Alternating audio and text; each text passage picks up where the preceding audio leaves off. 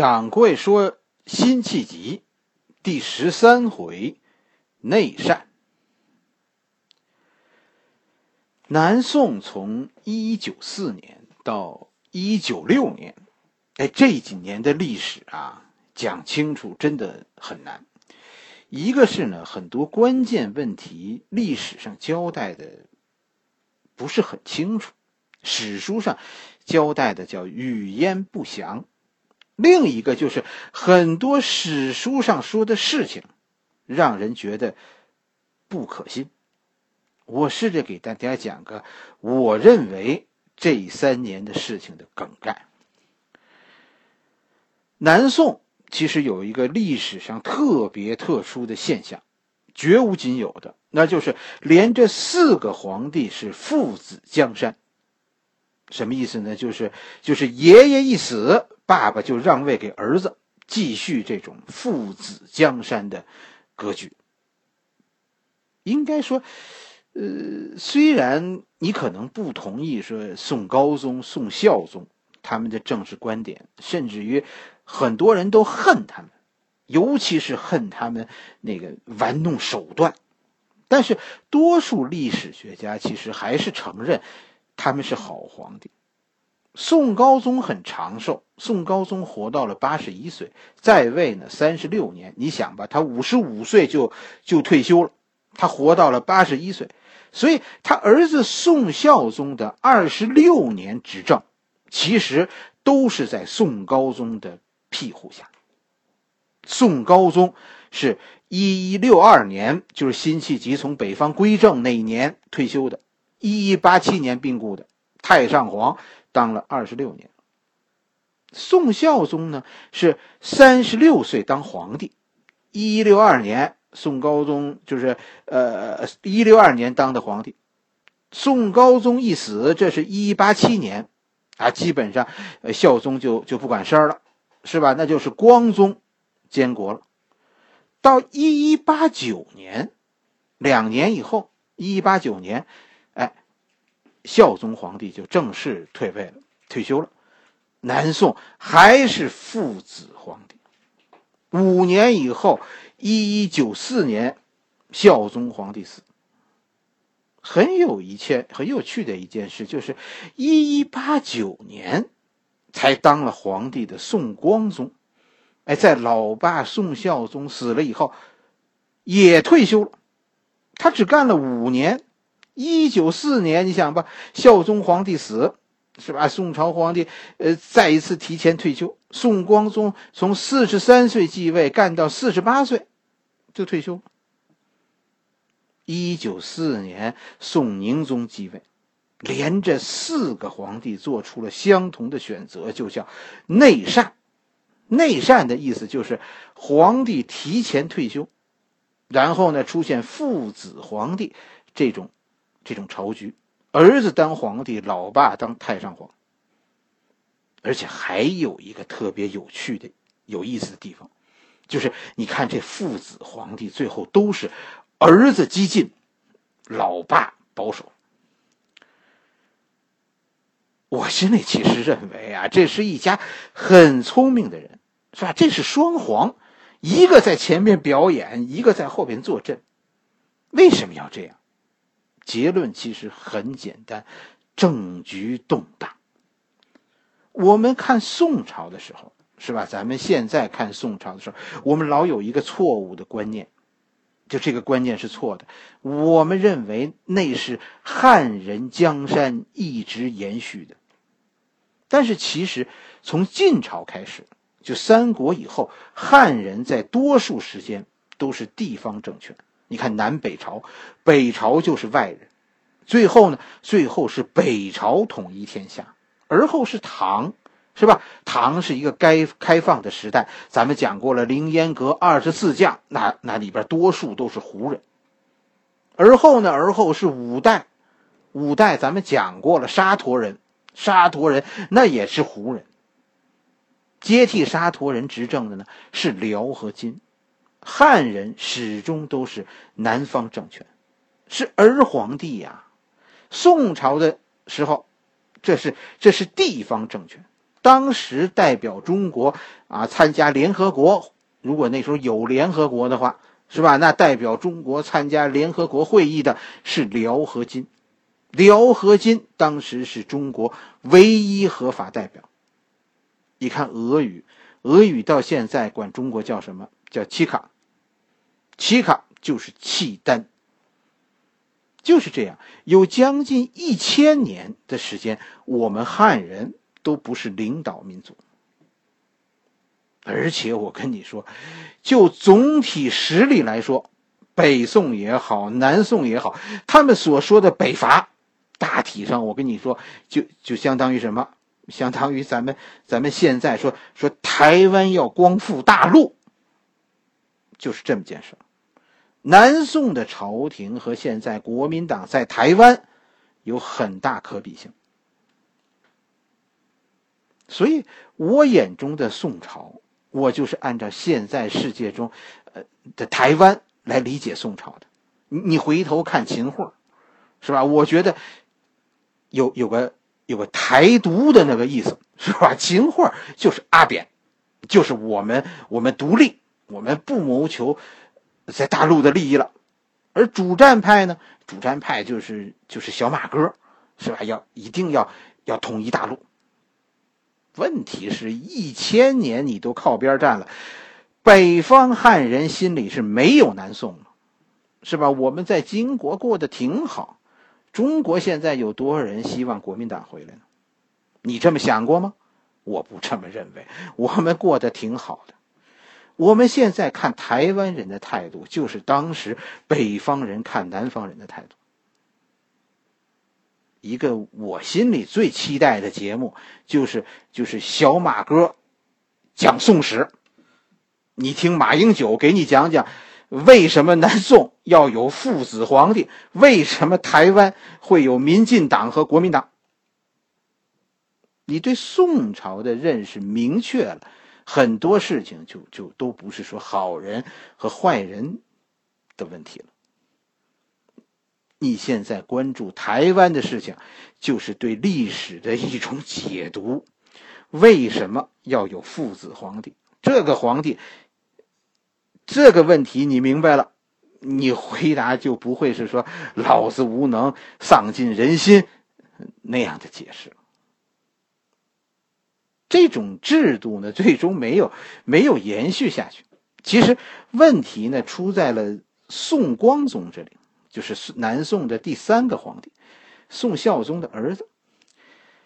南宋的皇帝啊，实在是不好当，是吧？你看南宋，南宋其实是一个是一个什么样的什么样的朝代呢？南宋是一个大臣花天酒地，皇帝战战兢兢的时代。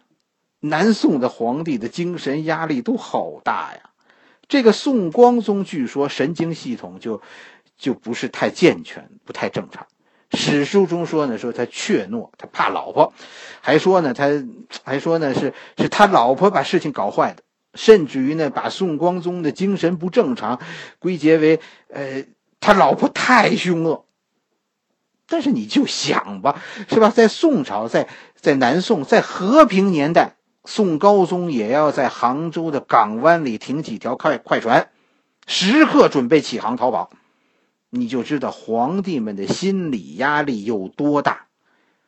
爷爷就这样神经兮兮的。你说，每个宋朝皇帝呀，都是在对明天的畏惧中长大的。在这种情况下，真的出个把精神上有些异常的儿子，这也不能说算反常。宋光宗确实在心理上不算太健康，你想吧，他他会认为他老爸是吧？宋光宗认为他老爸宋孝宗要害他，有害他的心，而且这种恐惧呢，史书中说记录的那些事儿呢，就说他达到了几乎神经质的程度。据史书中说呢，宋光宗除了精神问题，他的身体确实是比较弱。而这个李皇后呢，是是懂一些道家的法门，说是能治光宗的病。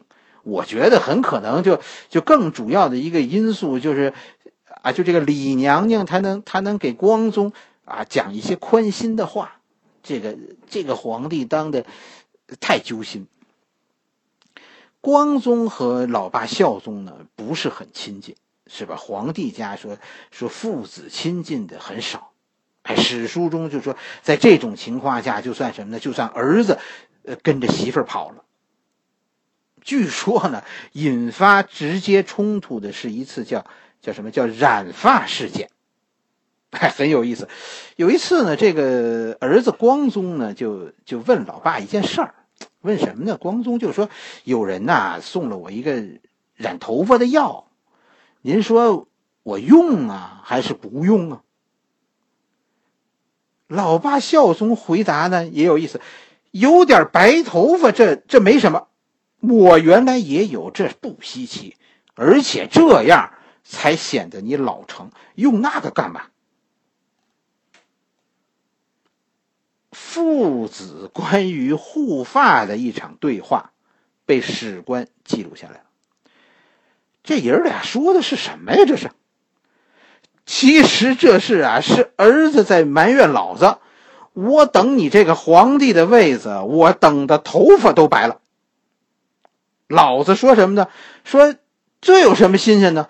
我也是等到白头才当的皇帝啊。你着什么急呀？我的皇帝位子还没当够呢。这次谈话以后，据说儿子光宗就不肯吃老爸送来的药了。父子为了这个皇帝的位置，算是闹僵。说这个事儿，你说和和儿媳妇有没有关系？那应该说肯定有，但是不是说这就是宫廷剧呀？嗯，那就那就说不上了。是吧？反正从此呢，哎，听到老爸很坚决的说不肯让位，儿子和老爸就就离心了。等到爷爷死了，老爸说要去守孝，说让儿子代理几天国政，这一代理就出事儿了。最后是儿子让老爸彻底退休。这件事儿。儿子是怎么让老爸彻底退休的？这件事儿的具体细节可能没人知道啊，都说呢是是老爸自愿的。但是我认为这件事儿不是这么和平解决的，因为你看以后他那儿子以后对老爸的那个态度，以及老爸对儿子的态度，都太反常了。你要真说有病，我跟你说，就这爷儿俩这父子没一个正常的。儿子怎么对待父亲呢？儿子自从啊禅位，父子见了一面，是吧？以后这父子就再没有见过面。父子俩住的宫殿隔了一条街，结果不往来。老爸怎么对儿子呢？老爸到处说反对让自己的亲孙子当太子，到处说侄子 是最佳选择。士官们说是儿子不孝，但是这件事恐怕没那么简单。这里有故事，只是我们不知道。他儿子确实身体不好，有病，甚至于呢不能承担起管理国家的重任，于是就把一切都交给媳妇儿。媳妇儿能怎么办呢？说朝里现在都是公公的人呢，媳妇儿就开始用娘家人。父子皇帝是吧？是这个关键诀窍，是父亲控制儿子。这个光宗皇帝现在用老婆家的人，这就是脱轨了。于是更加引发了老爸的愤怒。孝宗和光宗这对父子，自从光宗上台，他们就没见过面。朝中的大臣现在就分成了两拨。咱们从史书中看到，一拨人是所谓的外戚，就是就是光宗的老婆那家人，李皇后家里的人，这波人是支持光宗的，站在这光宗派的对立面的人数可多了，居然有三拨人都站在光宗的对立面。第一波人就是老爸孝宗皇帝的人，这其中有有这个宋光宗的奶奶。是吧？还有还有，就是一个远房叔叔，叫叫赵汝愚，哎，这都是这都是皇族派的，他们是反对光宗的。第二波人呢，就是军人集团，在当时掌权的叫韩托胄，韩托胄也可以算是外戚，是吧？韩托胄呢，这个韩托胄祖上啊是是宋朝的开国功臣，行武出身，他们家一直就守卫西北，在《水浒传》里我记得还提到过他们家，哎，这是这是他的两个主要身份，就是开国功臣之后和世代镇守边疆的这样的大将。他还有一个身份，就是韩托胄是南宋开国皇帝宋高宗的外甥，哎，就是就是他的母亲和和这个宋高宗的皇后是姐俩。韩托，但是韩托胄和宋孝宗没有任何血缘关系，是吧？因为宋孝宗不是宋高宗的亲生儿子，但是在辈分上，韩托胄和宋孝宗是是。是一辈人，是吧？理论上说呢，他是他是宋光宗的长辈，这是韩托胄的第三个身份。韩托胄还有第四个身份，一会儿咱们再说。反对光宗的第三波人就是理学派，理学派当时叫如日中天，朝里朝外多数大臣都是理学派或者理学派的支持者。换句话来说，你看，反对宋光宗的人是得到了宫内支持的，哎，得到了得到了文官的支持，也得到了武将的支持。其实，宋光宗被写成疯子，写成一个怕老婆的病秧子，写成一个不孝之子，这没什么意外。咱们讲过了，一个皇帝，你要是左右不了自己的朝廷，你的历史就得让别人写，那你。怎么还会指望说被写成一个好人呢？一九四年，宋孝宗病死，于是，一场冲突爆发了。光宗先是拒绝主持孝宗的出殡仪式，理由就是病了。然后呢，然后就有大臣去请示，在这种情况下，是不是由由光宗的奶奶，哎，就是。太皇太后主持这个仪式啊，死的那是，那是老太太的儿子呀，除了儿子，那最亲的就是娘啊。于是，老太太主持了这场葬礼。就在这个时候，突然有大臣找到光宗来说，可不可以借这个机会，立光宗的儿子为太子？光宗立刻就同意了。因为光宗这个时候最担心的就是反对派要按照老爸生前的说法立自己的堂兄为继承人。你记得吗？那个孝宗皇帝不是老说，先这个光宗的堂兄是是最合适的继承人吗？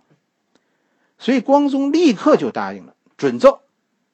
据说光宗还在这个申请立儿子为太子的诏书上批示。叫，叫什么呢？叫历时岁久，念欲退闲，意思就是想想退下来歇歇。这八个字，可就结束了光宗的皇帝生涯。我也说不出到底这份申请啊，是是皇帝老婆就是李李皇后家里人的主意呢，还是说这根本就是一个一个圈套？反正。皇帝的奶奶，光宗的奶奶看到这八个字，立刻就表示皇帝传旨了，这是皇帝有有禅让之意。于是老太太不由分说，就又搞了一个黄袍加身，把皇帝的衣服披在了太子的身上。就这样，宋宁宗当了皇帝，他老爸被下课。这样，二十五岁的宋宁宗登基，这是南宋开国至今一个非常年轻的皇帝，而且所有的人都认为，是吧？这这是对他的母亲李氏家族的一个沉重打击。没人认为这个新皇帝能有什么作为，他早晚是傀儡，这是大家一致的观点。显然，是吧？死去的孝宗皇帝这一派，显然是是输掉了这一战，就是没能更换太子嘛，但是也扳回半局，那就是出了一口恶气，反正也让光宗下课了。宁宗上台了，是吧？形势似乎正按照就是说预先想大家想象的那样计划走，宁宗正逐渐的傀儡化。宁宗的母亲李太后正逐渐退出历史舞台，似乎表面上天庭啊已经不可逆转的又向孝宗派这边倾斜了。只要找到宁宗的毛病，哎，他就会是一个历史上的昏君，换皇帝。我跟你说，有的是理由。但是史书中说呢，突然这个时候记录了老谋深算的周必大，在这个时候突然。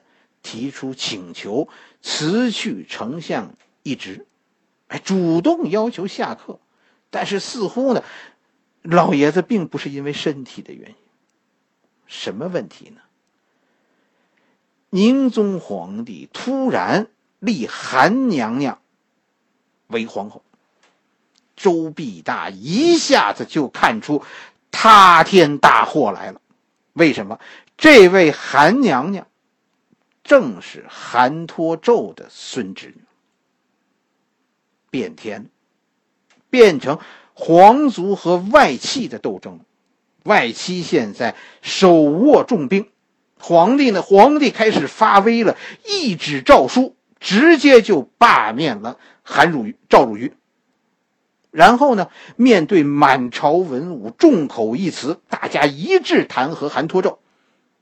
皇帝更直接。又是一纸诏书，所有理学派全部罢官。我的国家我做主。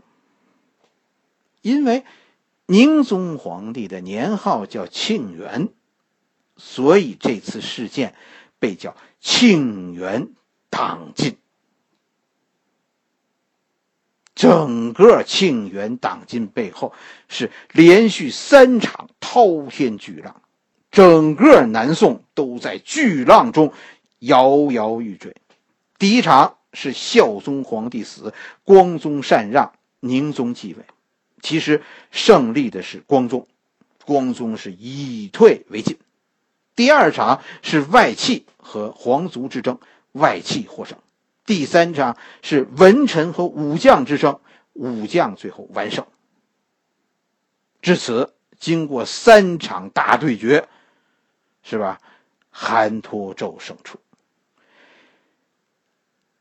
一个宋朝皇帝自开国以来就担心出现的局面，现在终于不可避免的出现了。军人集团把持朝政的局面现在出现。南宋。南宋最有血性的时代开始了，但是我跟你说，南宋整个宋朝的列祖列宗，这个时候已经哭得死去活来。那面对这样一场滔天巨浪，辛弃疾又会受到怎样的波及呢？我们下一回再讲。掌柜的颠覆版《西游记》已经渐入佳境，哎，大家搜索“颠覆版西游记”，为掌柜加油！